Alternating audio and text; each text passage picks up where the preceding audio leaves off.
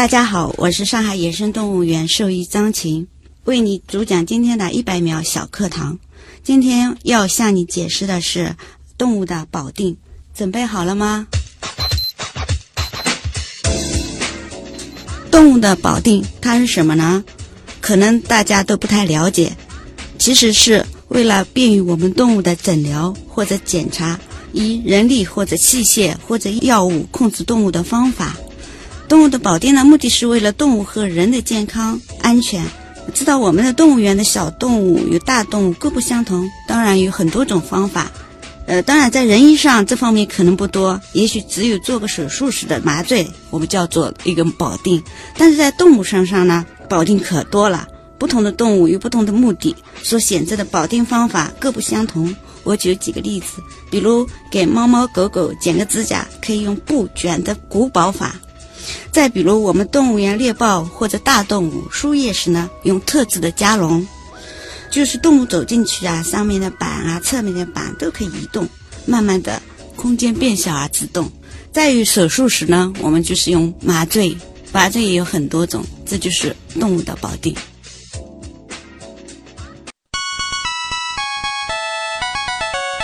节目准备好了吗？正在将内容进行智能排列。嘉宾的情况呢？正在为您检索嘉宾的特殊喜好。不用那么详细吧？正在为您安装幽默插件。你这是在吐槽吗？正在为您更换全部文字素材。正在删除您的幽默基因，已将节目专业程度调低到百分之三十五。好了好了，马上开始节目吧。正在为您开启极客秀。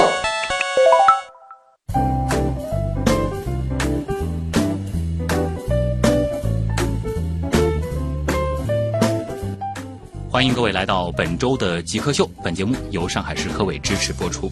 大家好，我是曾经饲养过十几种小动物的旭东。大家好，我是曾经给上百种动物看过病的张琴。诶，张琴医生呢，其实是做客我们极客秀的，我们管他叫医生的，应该是这个第七位老师。但是张老师他所医治的这个对象。比较特别啊，他是来自上海野生动物园，他是一位资深的兽医。我自以为啊，我对这个动物还是比较了解的。曾经养过十几种小动物，但其实，在饲养的这个过程当中，我也很担心它有一天会离我而去，因为的确会遇到过这个动物生病的情况。那像张老师就更厉害了，您是给上百种动物看过病，那也就意味着，其实不仅仅是说可能像我熟悉的这种这个小猫小狗啊，呃小老鼠等等，那像是动物园里边我们可能经常会遇到的那种大型的这个猛兽啊，或者说是大型的这个食草动物，你都会给他们看病。对。这个就是兽医的，尤其是在动物园当中的这个兽医的一个比较有意思的特点啊，就是说我们可能所看的这个动物的种类不局限。对，不局限，有什么动物我们看什么动物。哦，这个的话其实就会涉及到后边非常多好玩的问题了啊，比如说这个不同的动物，我们到底该怎么样给它看病？我们的这个思路到底是什么？那么今天其实我们节目的关键词就很明确了，就是兽医。首先先进入极速考场，我们先来了解一下张琴医生是怎样一个人。极速考场，第一题呢是我们的必答题啊，就是想问您是如何定义极客的，以及曾经做过的最极客的事情是什么？我理解的极客啊，可能就是说他有一定的专业背景，嗯，然后做的一系列的事情达到极致的一种效果，嗯，呃，可能他本人还有一点就是说非常固执或者偏执的一种情心态。嗯，您用了一些可能在一般人看来不是特别好的词儿啊，固执偏执。那从这个角度来看，您觉得您符合极客的定义吗？嗯。从某种意义上说是有一点相似，也不能完全达到，因为专业的程度还不够吧？我觉得这您谦虚了啊！毕竟曾经给那么多种动物看过病，这也是很厉害的一件事情。那您曾经做过的，您觉得最极客的事情是什么？最极客的事情一定要讲一件吗？嗯，那也可以说有，就是曾经我们单位就是来了新来了一批我们的国鸟，就也不叫国鸟，是我们的。宝贝之一吧，我们国宝之一吧，就是说叫朱鹮。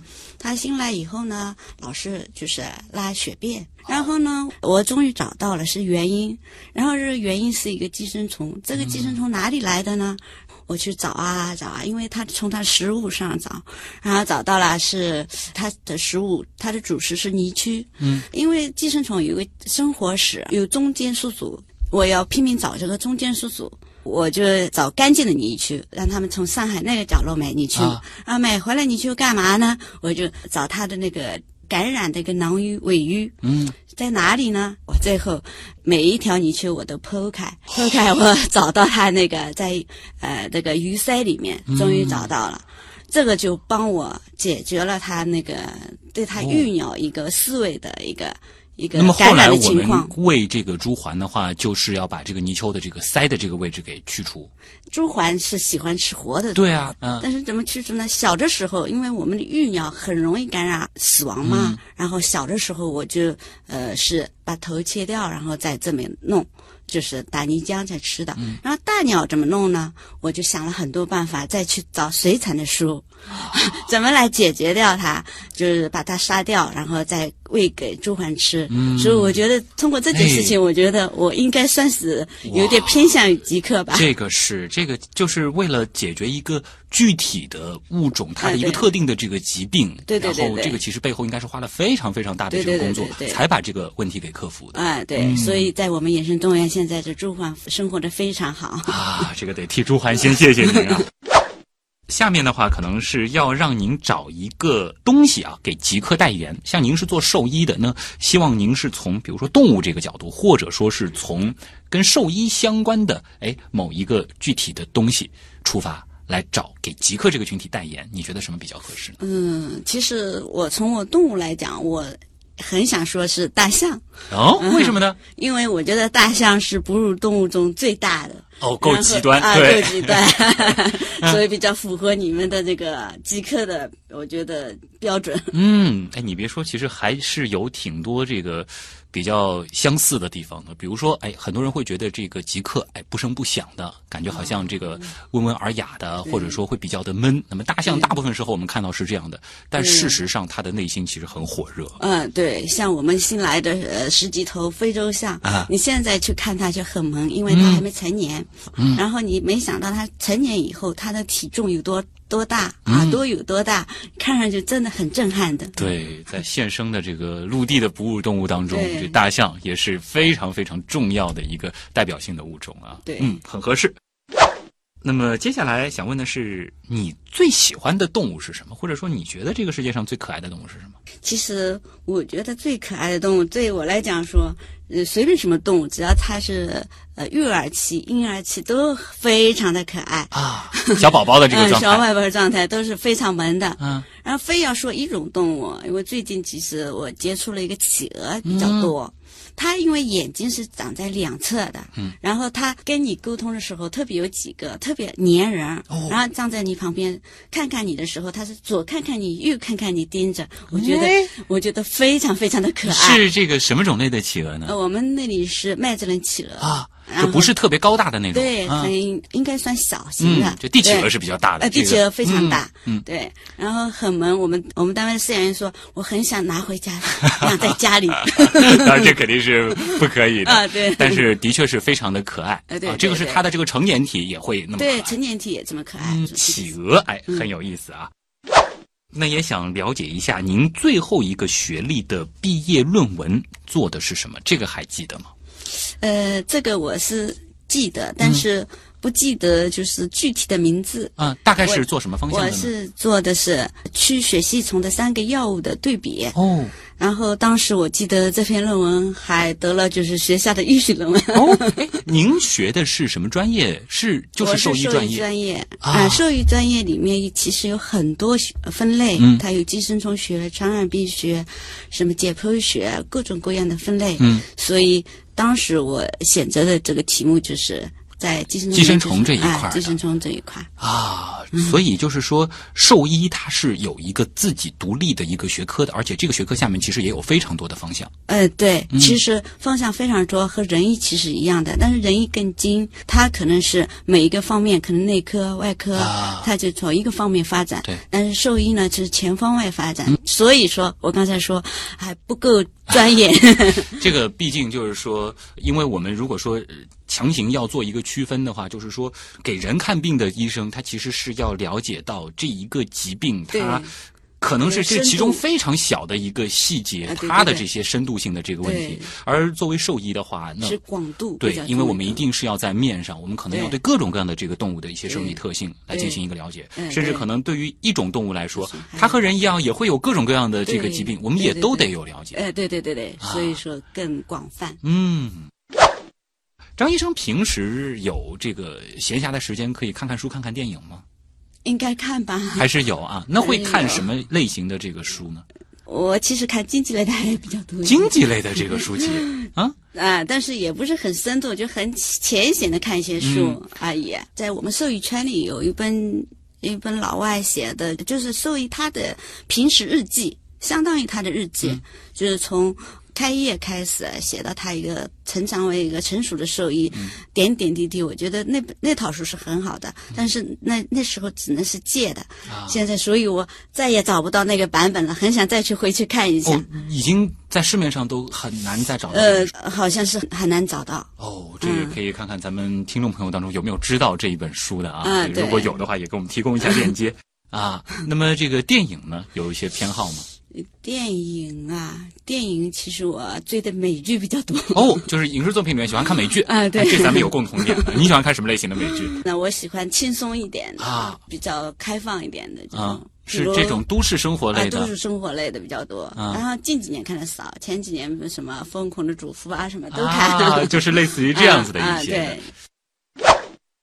下一题是这样，在您的日常工作当中，比如说给动物看病的这个过程当中，嗯有没有某一种设备对你的工作而言是比较重要的？这个能举一个例子吗？这个设备来讲，其实我们的设备也很多，嗯，和医院里真的是大同小异。哦，什么 X 光啊，对这个血常规检查啊，这些东西都有。血常规、血生化、啊什么 CT 啊，什么都有。哦，然后手术是什么和医院其实也差不多。也差不多。嗯啊，哪个设备你觉得可能就比较重要，或者说比较特别呢？呃，我觉得应该呃算生化仪吧。生化仪啊，嗯生化仪，因为人的是呃生化仪只能是一种，就是人类，对，但我们的是生化仪要面向有很多种类的。动物，所以它的原理就是还是比较复杂一点。这个不同的动物，它的但这些生化指胞标啊什么的，实都血细胞都。不一样。嗯对，所以这样子一台生化仪对于兽医来说是很重要的，非常重要嗯。有了它，我们才能了解各种各样动物它的这个身体状况到底怎么样。哎，对的，嗯，那么这样一台设备大约要多少钱呢？呃，可能二十万到五十万左右吧。哦，那还是挺贵的对对对，一个东西啊。对对对，那接下来就想问您，一年的收入大约能买几台这样的生化仪呢？这个我估计两年吧，啊，两年到要三年。两到三年才能够买这样一台设备。啊，对的。啊那也谢谢张老师的这个诚实啊，其实已经说了一个比较具体的数字了，谢谢您。下一题就不为难您了。下一题是这样的，就是说，如果你可以不考虑其他所有的情况，这个包括家庭的一些牵绊，或者说是经济收入上的一些问题，你最想做什么事情？最想做啊，嗯应该说想出去看看吧。啊，就是说，比如呃，到嗯，什么美国的什么黄石公园啊啊什么的这种地方，看看人家的动物园，很想去看看。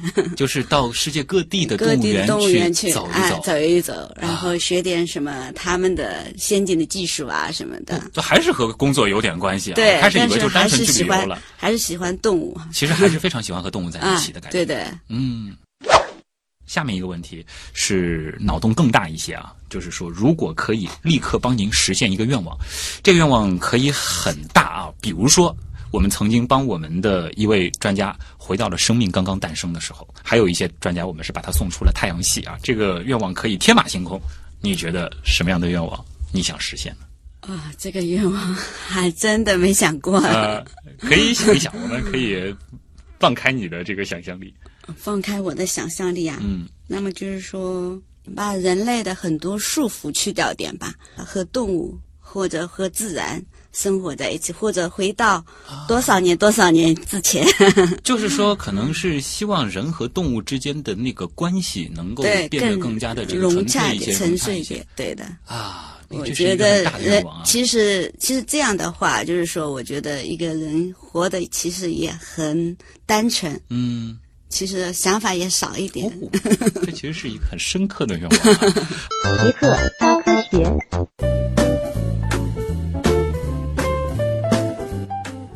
欢迎各位回到极客秀，各位好，我是曾经饲养过十几种动物的徐东。大家好，我是曾经给上百种动物看过病的张琴。嗯，张琴医生厉害了啊，他给上百种动物看过病。那他是来自上海野生动物园的一名资深的兽医。其实聊到兽医啊，我就非常好奇，为什么呢？因为我会觉得什么样的动物你都能看，这个是这是一种怎样的体验呢？还是说这个其实不同的这个动物之间，我们给它看病还是有一些共通性在的呢？呃，对，哺乳动物类共通性还是蛮强的，所以很多东西我们都参照呃人医，因为就是说仁医的研究还是比我们兽医国内的兽医还是比较深度，对所以经常我们也是找仁医的书去翻。哎，所以遇到一些那个哺乳动物的疑难杂症的时候，你们也会请教一些这个，对对的比如说大医院的，具体是做某一个方向的这个对对给人看病对对对的医生的。对对对，啊我们和很多家医院有联系，而且有合作关系。嗯，而且有一些治疗手段，它的确就是共通的。啊，对的，或许说就是说专业技术特别强的时候，我们也会就是找他们给我们来做。嗯，比如我们以前做过一个熊的白内障啊，因为他那个眼睛还比较精细的，所以我们的经验比较缺失，所以需要他们来协助。哦，后面就专门请了一个眼科医生，对，来不是一个眼科的团队，应该哦一个团队来帮他做这个白内障的手术啊。，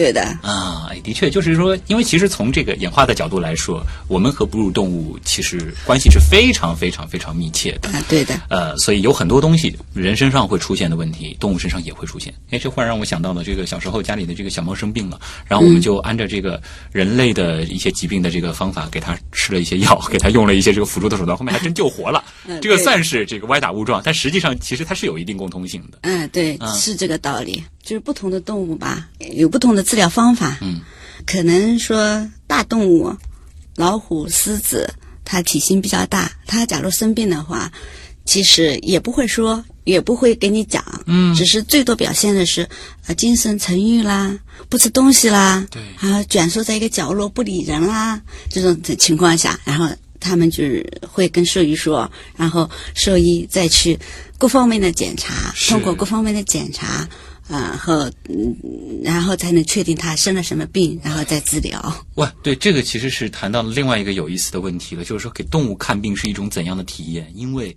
问诊这个部分，首先就是不可能的，啊，对的，我们没有办法让他告诉我他哪儿不舒服。啊，对的，这个只能靠观察、经验以及具体的各种检测的手段。哎，对的，嗯，所以就是说，判断他的这个病因或者说它的这个病灶到底是出现在哪里，这个过程其实相对是比较困难的。对，最困难的就是这个部分，啊，就是说，大多数动物其实表现出来就是一个不吃东西，嗯，或者最直接的这个不吃东西，其实一个已经到了病很严重的地方。哦，假如它一个小小猫小病，它不会给你就是表现出来。嗯。所以我们一般接诊的时候，一般到了中后期就是生病的，呃，所以这个治愈率也是在这里也是打个小折扣的。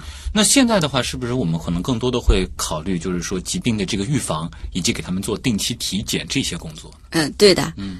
所以刚才你问我，就是兽医主要是干什么的？兽医其实我们在平时的工作中，主要还是动物的预防，然后再诊疗，就预防放在前面的。嗯。因为呃，生了病真的是治疗相对来讲要难度，但是预防啊还是非常重要。啊，比如我们禽类要打各种疫苗，比如禽流感呐、新城疫呀、然后兽类呢，我们看什么动物，那也类别不同。猫科动物、犬科动物，像猫科动物，其实我们也打猫三联之类的这种预防的呃这种疫苗，啊是这样的。就是说预防这一块是非常非常重重要要的。啊真正的就是说到他发病了，或者说我们已经能够直观的感觉到他病了，这个时候其实时间往往就为时已晚了。对对，就是比较比较难呃、那个治疗了。啊，那么从这个具体的这个治疗上来说啊，因为刚才你也举到了像大型猫科动物，这个都是猛兽啊，嗯，还有包括像熊这样子的，这个也都是非常厉害的这个动物。嗯那么大的还有包括大象，野生物园当中也有。对对对那么像这个，比如说温顺一些，但同样也很大的，还有这个比如说鹿啊，也就是这样子的这个鸡蹄目、偶蹄目这样子的这种食草动物。那么还有像是比较小的，哎，比如说像是什么虎猛啊这种比较啊小小的这种动物，对又或者是鸟类，我们具体给它看病或者说给他治疗的时候，是不是说方法还不太一样呢？哦，那是绝对的。啊。比如说是温顺的那个呃鹿啊，啊。嗯、像我们有时候会给他育苗的时候，我们是需要一种吹管，嗯。我们自制的一种吹管，通过管子里气压，它在跑动中我们给它打，哦，这个要看水平的也。啊 呃，打在哪个部位，一不小心就打在不好的部位也不行，哦对吧？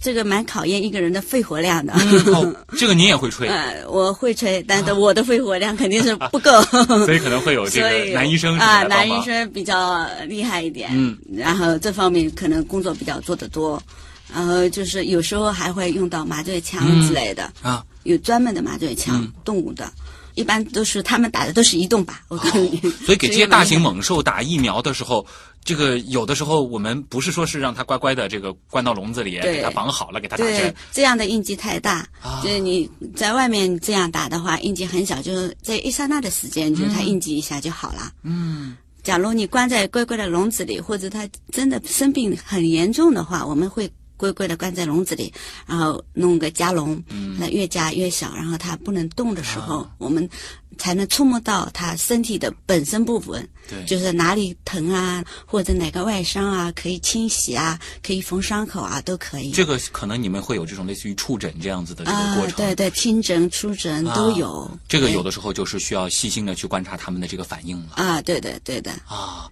呃，那像是这种比较小的呢，或者说是像这个鸟类，我们怎么给它这个打疫苗，或者说是给它做各种各样的这个治疗呢？呃，鸟类应该是前面两种方法应该不适用了。对它一般我们还目是标很小，你怎么啊吹管啊？啊，这个一般还是抓的。抓来啊？呃，那么怎么抓也有很多讲究。嗯像你最小的，像鹦鹉啊什么的，我们有网，对，各种网，然后网抓了以后，像那种呃什么呃金刚鹦鹉之类的，有两个小棒棒，嗯，它因为爪子喜欢抓那个小棒棒，对，所以还有一个嘴巴，嗯两个嘴巴它一抓，你就对你的反抗就没有了。这个哎还是很有技术性的，嗯这方面光抓捕这一块还有很大的学问。就是怎么样让这些动物朋友们这个乖乖的听打针话啊听话 还是有很多这个技巧的。啊，对。嗯，比如说像这个虎猛啊，或者说这种比较小的这种哺乳动物怎么办嗯、呢？那更小的就是说，其实我们现现在我在我们内地治疗的有有时候在育婴箱里的，哦很小很小小，抓在手里就可以了。嗯他们也很配合的，一般。啊然后有时候给他一个小毛巾、或者一个小玩具，或者他抱着，哦比如我们那个结尾呼呼的婴幼儿、嗯只有几十克。然后他们给他一条很小的毛巾，就是像我们的小方巾，嗯，叠好，让他抱在怀里，他就觉得很安全，啊就不会不吵不闹了。这是也是一种方法。所以我们给动物无论是这个。比如说打预防针对，或者说是给它进行一些具体治疗的时候，我们还得去考虑一个，就是我们这个治疗行为对不要给他们的情绪或者说是这个精神健康产啊对对对生影响。对对对，啊因为假如他生病的话，应激很大的话，也会引起他的病情的恶化，所以很多考虑对。因为动物它不会意识到我们是在给它治病。啊，对，嗯，但是有智商的动物还是知道的。会有。那像是这个，比如说灵长目，像是这个什么猩猩之类的，对对对，它能感觉到他们都能感觉到。啊。比如我前面治疗的那个猩猩，他们是来的时候一岁多一点，一开始经常会去看他们，然后有一次我去看他们晒太阳，我戴了个草帽，嗯，然后一个猩猩从旁边呃斜眼看着我，过了一会儿，突然我的帽子就飞掉了，原来是被他抢过去了，啊。然后我就在旁边笑，他在里面笑，哦，会 跟你有一些很开心。反应的。对对对对，他很开心在这这这里拿着我的帽子在扔啊，一会儿扔到那个，它它里面有当时是有四个，他们就是差不多大小的，呃就是扔着我的帽子玩，我是被他们气的。嗯，所以说其实跟动物打交道久了，还是能够感觉到这个动物和人之间的这种比较微妙的这种情啊感。，是的，是的。啊，像是如果说给他们吃药的话，那是通常是拌在这个饲料当中吗？对，嗯，呃，吃药其实也有很多种方法，就是说，呃，假如他吃东西食欲没有影响的话，我们就放在饲料里面。嗯他假如不爱吃或者有味道的话，我们挑选他最喜欢的食物，然后塞在里面，先把带药的食物给他。饿了吧，先吃吧，肯定就是不挑了，嗯肯定会吃掉。然后，假如他不生病生的他食欲有影响的话，那我会有针筒，针筒化成水，或者它有各种口服液之类的，嗯，呃，让它嘴巴里流进去哦也可以。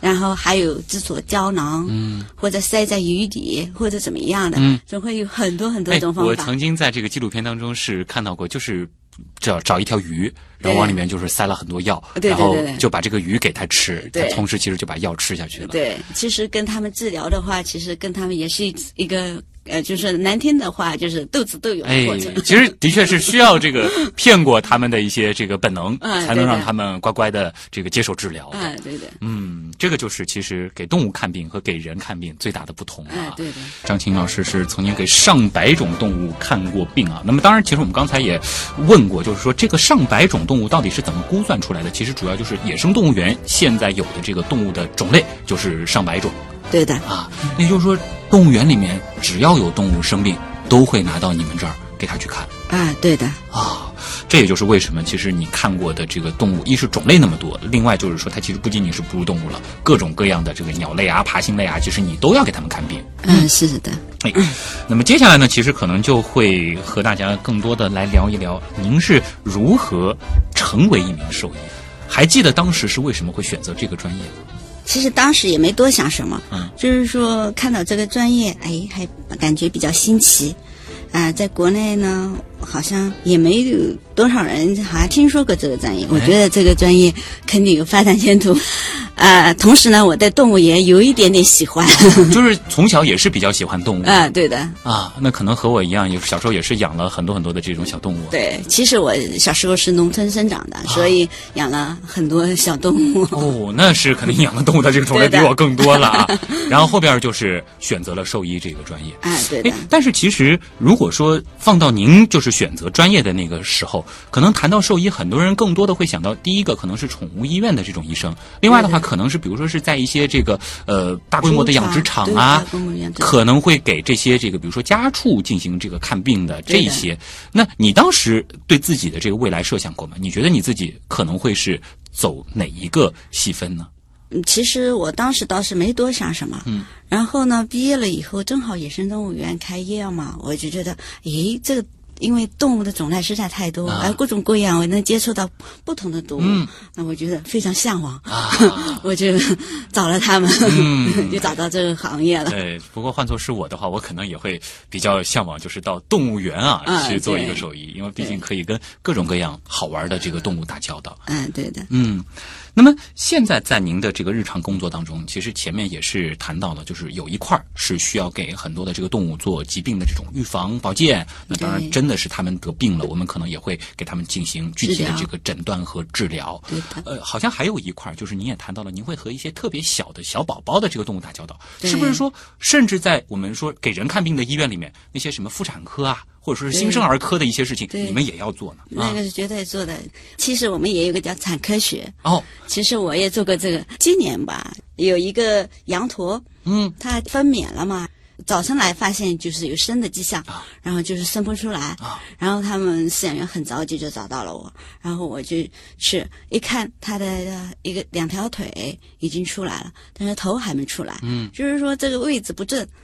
然后我让他们就是摁着，然后就是说把它的位置调整，啊，调整以后再用就是拉的方式出来，然后我的力道还不够啊，啊 我还得找人帮忙。我说我们一起来，然后其实经过这番努力啊、顺利的生产了。哦但是这个过程生产以后，就是说这个这种开心，其实大家都体会得到的，嗯是多么高兴的一件事情。所以还当了一回这个动物的这个助产师啊、啊。对的。其实当兽医，其实很多开心的时候就是在这个时候，嗯就是说你成功的救治了，或者怎么样了，就是救活了，或者怎么样了，就是嗯、呃让它健康了，你觉得非常开心的一个点儿。啊，当然可能也会看着很多这个小宝宝动物，它逐渐逐渐的成长长大，对这个过程其实也是非常奇妙的。啊，对的，啊，不过这样子一来的话，倒是更让我加深了对于兽医这个职业的一种认识，就是说真的得好全面啊。嗯，就是说，他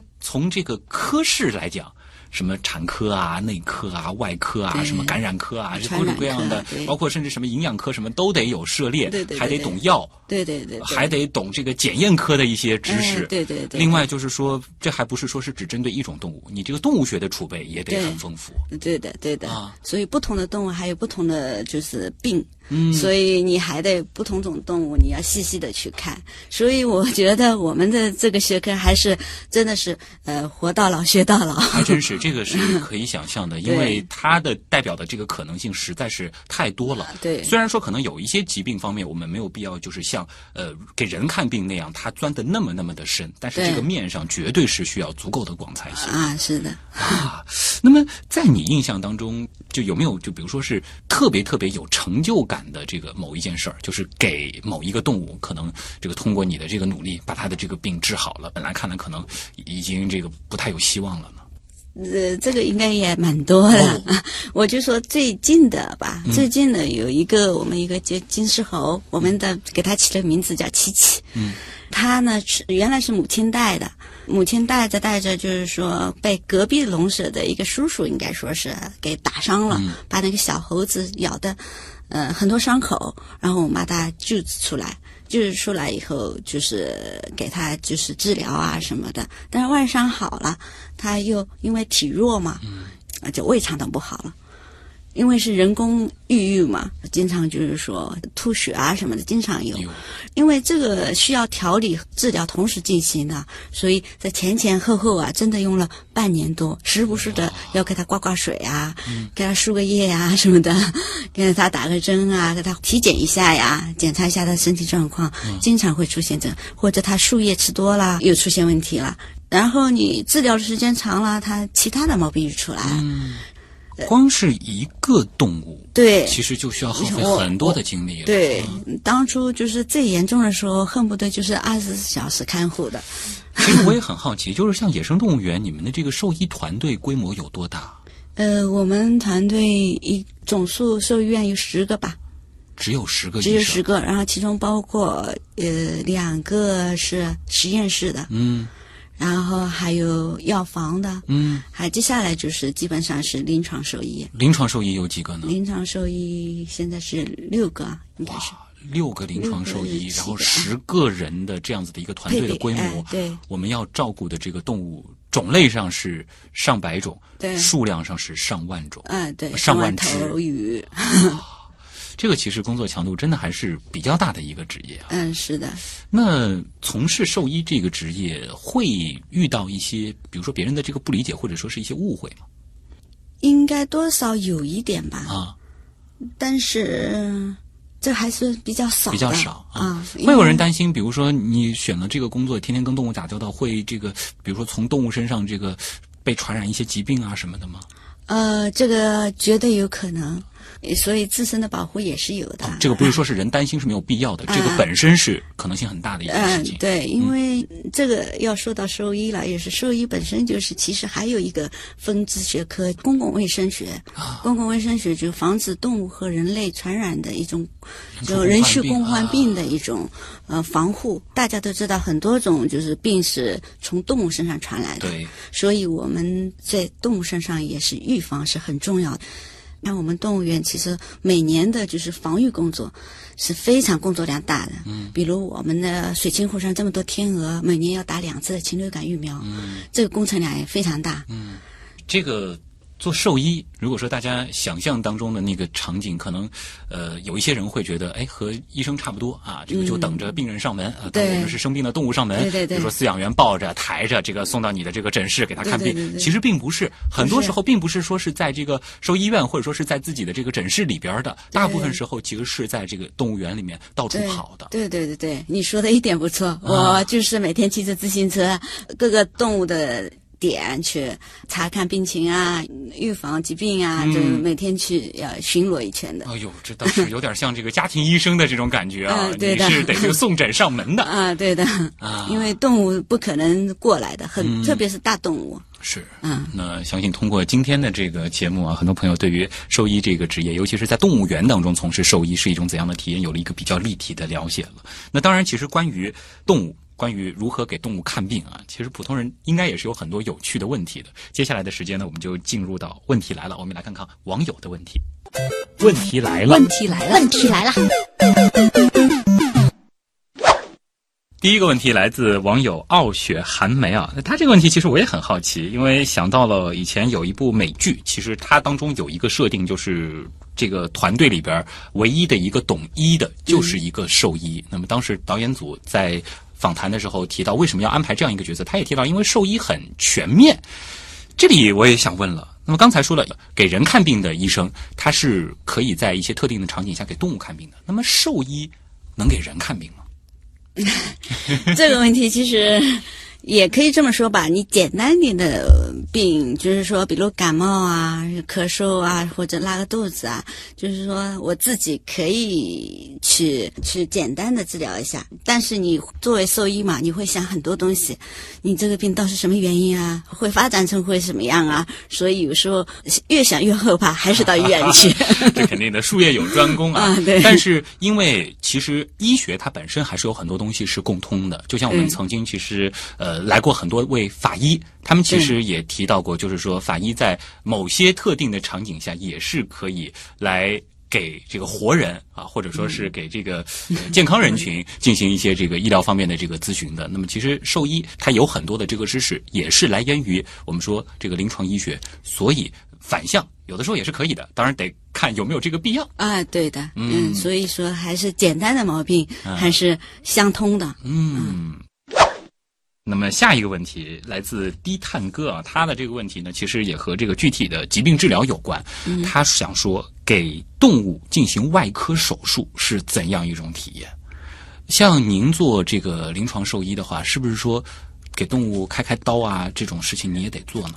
啊、也会做，肯定会做，就是碰到什么情况都会做。就是说，比如我们小动物有时候也蛮多，有七三呐、或者虚补个脐疝术，或者有时候难产呐、剖腹产术，嗯，也会做。骨折，动物很多还有骨折也会做，内固定、外固定，嗯，然后有时候还会就是打架啊，打的什么外伤啊什么的，缝合啊什么的都会做。所以就是说，您的这个外科技术也是挺了得的啊，因为得给他们这个开刀啊、这个缝合啊，什么都有。哎，啊那么像给动物进行外科手术，它和人主要是区别在哪儿呢？其实还是共同点多，区别应该不算很多吧。就是说，在动物上面可能还是比较粗糙一点，我感觉。啊这个是，就是说，毕竟就是说，我们对于人的这个疾病的这个哎了解是更加深入的。嗯，对。像给他们进行外科手术，通常都是要麻醉的，是吗？啊，都麻醉的。啊，那我们知道，就是说，其实给人麻醉，麻醉学它本身也是博大精深的，它有很多很多对对对对的讲究。那么给动物麻醉的话，我们这个剂量上怎么去把握呢？嗯，这个剂量上把握是根据它的体重，哦，所以我们其实还有一个本事，就是说要估重。嗯一个动物来了，嗯，不一定就是每个动物都有称能称得起。有的太小，有的太大，啊然后你要对它有一个呃大约的一个评估，大约多多重，然后你用多少剂量，嗯，你做什么手术要浅一点还是深一点？其实这里面也是蛮大的。我觉得估重这个本事挺厉害的啊，因为这动物有的时候，比如说我们看到那种可爱的宠物狗，对它这个毛茸茸的，看上去好像这个挺大的，对实际你给它洗洗澡的时候，对特别瘦。你说的真的是这个点儿，嗯 有很多种动物真的是这样的。比如你看到一个小熊猫，看上去很种圆鼓鼓很大，是啊这毛其实很长，一撑下来就是你估重老容易是偏大。嗯，所以这个东西，其实我我作为兽医，我感觉还不如饲养员。有时候经常问他们，你觉得多重？哦然后我觉得多重，再再做个评判。所以估重的话，这个是需要有个大量的这个实际的操作之后，有一个经验的累啊积。，对的，也是一个累积的过程。这个的话，其实就不仅仅说是给动物做手术、给它麻醉的时候的这个剂量问题了，包括这个打预防针啊，对对对，包括给药啊这些事情，其实都是要根据它的这个体重来算。哎，对对对对，啊你说的一定有错。啊，这个是给动物具体看病到底是怎么去操作啊？这个估重其实很重要。下一个问题呢是来自网友长颈鹿啊，这个好像就是一个喜欢动物的朋友了啊。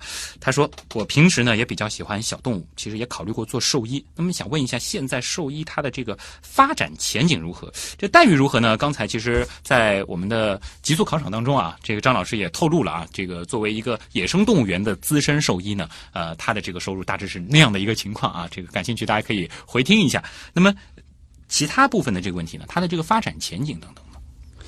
呃，应该随着我们社会的一个发展吧，就是说，呃，我们喜欢动物的越来越多。比如说，在上海，就是说宠物饲养的人也越来越多，所以我觉得做兽医这一块应该发展前景还是嗯，比较广阔的。就别看动物园。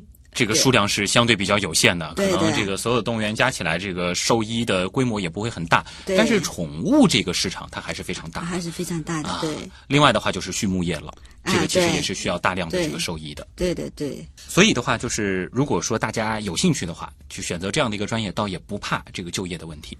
啊，是的，嗯，另外的话，其实前面也谈到了一个比较重要的点，就是因为兽医我们很多时候是注重面，那么其实也从另外一个侧面可以谈到。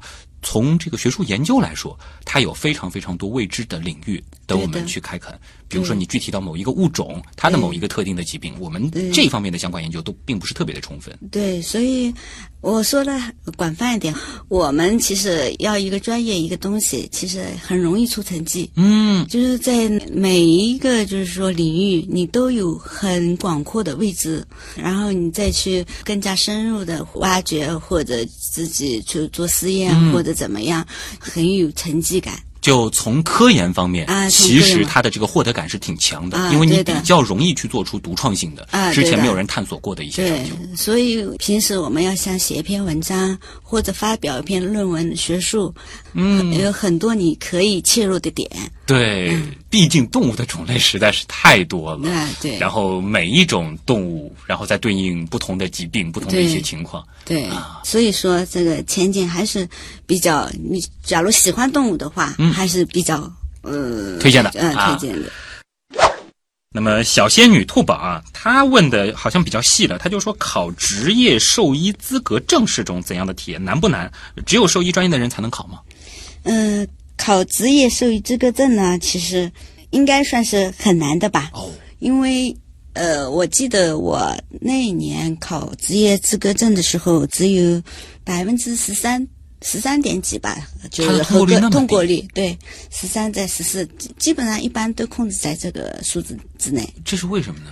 首先，可能就是说我们国家对我们的期望比较高，然后呢，就是说我们的起始点，因为这个东西最近几年才有的，我们国家刚刚开始的，嗯，所以它就是要求比较高吧，就是说，呃，考的人可能起点不是很高，就是说他考察的这个范围就是可能各个科室、全科，然后还有关于动物的一些知识的了解。问题还是在于，就是实践部分，它也要求很高，所以你光从大学毕业或者研究生毕业去考一下的话，有的人可能还通不过，因为你的实践操作即能力还不少。使学了这个专业，哪怕是学到研究生这个阶段了，对对对对，都可能刚毕业还不一定考得出来。啊，对，因为它里面的实践操作还是比较要求比较高。所以其实，在现在的这个背景下边，就是说一个人他能不能对外说自己是兽医，其实还是要看他有没有这个职业兽医资格证的。嗯，应该可以这样说吧？我在想，呃，当然就是说，可能你刚毕业的话，你没有拿到这个证，你也可以先工作去积累经验对基础的先做起，嗯这慢慢可以考。啊。这里又涉及到了安瑞这个问题，其实是有关联的。他就说了，这个动物医学专业考研真的有必要吗？这个也想听听看，呃，张老师的看法。嗯，我觉得是非常有必要的，因为这个兽医这个专业它的面非常广，然后就是说它的专业程度还是比较高。就是说，这个行业也是需要一些人，他就某一个细的领域进行一个系统性的研究的。呃，对的，就是说，嗯在国内的话，应该说在这个行业里面，我们的高度还不够。嗯，就光有面不行，还是要在不同的领域有深度深进去的。对，我就是说，可能我不能完全了解国外的，但是说，呃，国外都是从读到一般博士以后、才会分一个人医和兽医，所以我觉得、哦、就是说，在国外的话，他本科阶段就是混在一块儿的。混在一块儿的，就是从各个科室学，然后最后才分个人医，基本上都在博士以上。啊、所以我觉得呼吁国内的大学生还是就是说这个底子打的还是需要很扎实啊。对，嗯、然后的我们的就是我国的畜牧业或者兽医这一块才能达到一定的高度。嗯，这我是这么想的，还是一个与医学关系非常非常紧密的一个学科啊，它其实就是医学的一部分啊。对的，嗯。像这样子看来的话，是不是说像您现在的这个团队，如果说现在要有新的这个同事加入进来的话，可能通常也会考虑这个研究生，甚至更高的学历了。对，我们现在已经引进了三个研究生啊。我们本来就是平均以前都是本科生，嗯、现在已经引进了三个研究生，哦、所以在各个领域里我们也加强了很多啊。比如就是说，我们做一个分子检验啊，或者什么都会做。这个虽然说我们要求面，但是其实组成一个团队的话，还是希望术业有专攻。对对对对，嗯，说的一点不错啊。就是说，在一些应急的情况下，我们每个人其实都是一个多面手，啊、但是其实每一个人有一个特长，这个对于整个科室的这个建设啊，或者说我们这个团队的这个建设，还是非常有好处的。啊，对。今天其实我们和张老师的对话呢，很多时候是集中在了在动物园当中做兽医是一种怎样的体验。但是我们作为普通人，可能更多的渠道会接触到兽医，应该是在宠物医院这样一个场景当中啊。毕竟现在可能越来越多的人都饲养了宠物。那其实谈到给自己的宠物去看病，很多人其实也会有这样一种担忧，就是说我选择的这个宠物医院到底正不正规啊？这里呢，其实就有一位网友提了一个类似的问题，呃，来自。和教育小能手啊，他就说了如何判断宠物医院是否正规呢？我我们单位其实以前也做过宠物医院，所以我知道开一个宠物医院，正规的宠物医院需要两个证件。嗯，你首先看它墙上挂着嘛，挂着两个，一个动物诊疗许可证，还有一个动物防御合格证。呃，两证齐全才是一个合格的宠物否则也是无证行医啊，啊。对的 啊，这个大家别小看这个给动物看病这件事情，其实它也是有非常强的这些规范性在。对我们，我们国家也是做了这方面的规范。嗯，那其实这里的话，我们也看到小能手他还有另外一个问题啊，他就提到了说，好像这个很多宠物医院他给宠物看病的这个价格还是挺高的，这个是怎么回事呢？是因为给动物它医疗的这个成本本身就会比人的这个成本更大吗？可以这么理解，因为动物的很多，比如药品，比如那个医疗器械，其实它的价格是不菲的，应该来讲是要偏高一点的。简单的理解一下，就是这个药用途比较窄，所以它生产出来成本比较高。这个其实还是和供需关系有关的，这就是我们为什么说有一些这个罕见病的这个药物它特别贵，啊、这是因为它的这个研发成本本身就很高，啊、而不是说它的这个原材料成本是怎么样的啊？对对对，而就是这个道理。因为针对不同的这个动物，尤其是那些可能只针对某几个特定物种的这种药物的话，那它的这个成本一定是放在那里的。啊，对。那当然，另外一方面，可能有一些朋友去看病，呃，他觉得给自己看病好像没那么贵，是因为其实你所付的并不是医疗成本的全部，啊、还有很多是保险、医保帮你给覆盖掉的，而动物是没有这些。对啊，这个的话也是希望大家能够理解啊。好，那今天也是非常感谢来自上海野生动物园的资深兽医张琴张医生做客我们的极客秀啊，再一次带我们去感受了人和动物相处的这种愉悦。其实也从另外一个角度，让我们重新认识了一下兽医这个职业，也是非常值得尊敬的一个行业。谢谢张医生。那么以上就是本周的节目，我是旭东。本节目由上海市科委支持播出，咱们下周再见。